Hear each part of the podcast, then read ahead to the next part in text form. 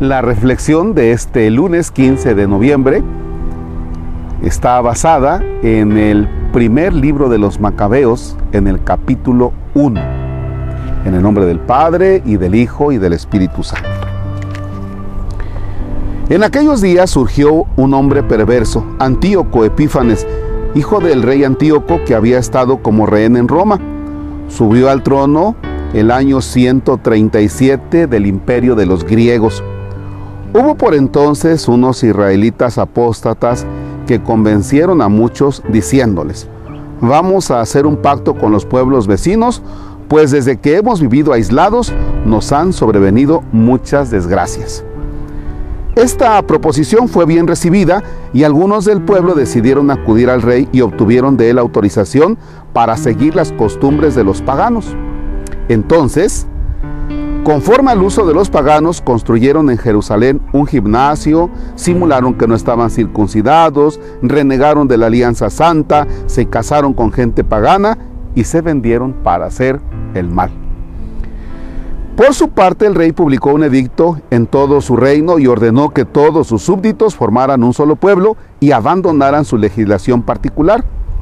Todos los paganos acataron el edicto real y muchos israelitas aceptaron la religión oficial, ofrecieron sacrificios a los ídolos y profanaron el sábado. El día 15 de diciembre del año 145, el rey Antíoco mandó poner sobre el altar de Dios un altar pagano y se fueron construyendo altares en todas las ciudades de Judá. Quemaban incienso ante las puertas de las casas y en las plazas, rompían y echaban al fuego los libros de la ley que encontraban. A quienes se les descubría en su casa un ejemplar de la alianza y a los que sorprendían observando los preceptos de la ley, los condenaban a muerte en virtud del decreto real. A pesar de todo esto, muchos israelitas permanecieron firmes y resueltos a no comer alimentos impuros. Prefirieron la muerte antes que contaminarse con aquellos alimentos que violaban la santa alianza. Muy grande fue la prueba que soportó Israel. Palabra de Dios. Te alabamos, Señor. Dos puntos, dos aspectos. Fíjense que cuando uno no sale de su territorio, de su pueblo, la cosa va tranquila. Pero todo es que, que salgas, que puede ser para bien y para mal. Por ejemplo, cuando un presidente municipal es una persona que con sus recursos ha viajado, cuando llega a presidente municipal, dice, ah, pues en este pueblo vamos a poner esto y vamos a poner esto otro, porque es muy fácil y porque yo en un viaje ya lo vi y lo vamos a hacer aquí. O sea, salir te abre un panorama.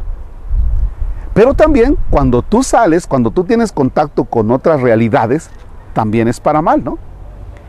Por ejemplo, pues costumbres que, que no tienes y que tú comienzas a adoptar porque, porque te gustaron. Y a veces no son muy buenas, ¿no? Pero te, te gustaron.